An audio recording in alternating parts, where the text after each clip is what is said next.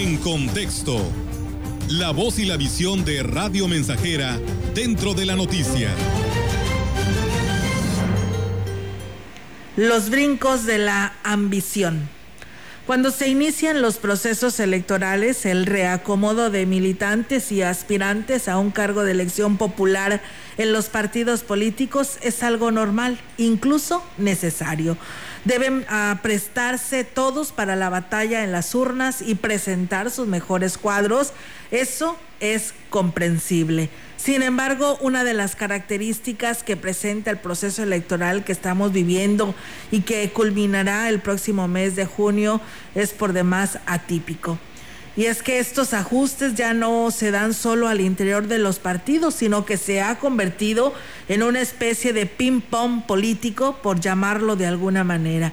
Mire usted, en anteriores elecciones presenciamos cómo algunos actores desilusionados por no haber sido favorecidos con una candidatura renunciaban, pero para poco después incorporarse a otro partido de ideología cercana al que dejaban. Sin embargo, en esta oportunidad los brincos están a la orden del día. No importa que el partido sea de derecha o izquierda, el ánimo de servir a la ciudadanía es tal que no importa el color. De tal suerte, el que antes era amarillo de corazón y de alma, por poner un ejemplo, ahora busca competir cobijado por el azul. El tricolor o ha teñido su amor por el pueblo de verde o simplemente se ha morenizado valga usted la expresión.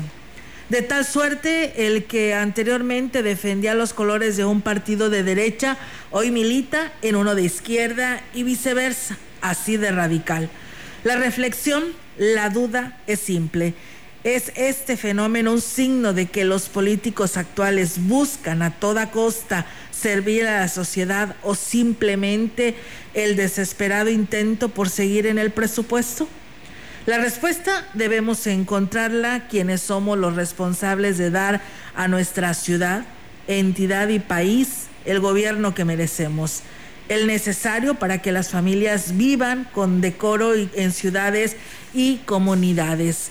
Debemos también los ciudadanos distinguir entre tanta bruma política aquel personaje que en base de sus cualidades sea la mejor alternativa al honrado a carta cabal, al que verdaderamente desee mandar obedeciendo el clamor popular, quien sepa detectar las necesidades de la ciudadanía y esforzarse en remediarlas. ¿Por qué personajes que prometen el paraíso y al final obsequian el pueblo un infierno?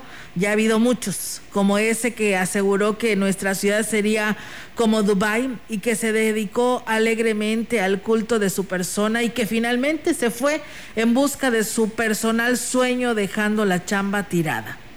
En ello radica la importancia de nuestro voto, decir bien para vivir mejor.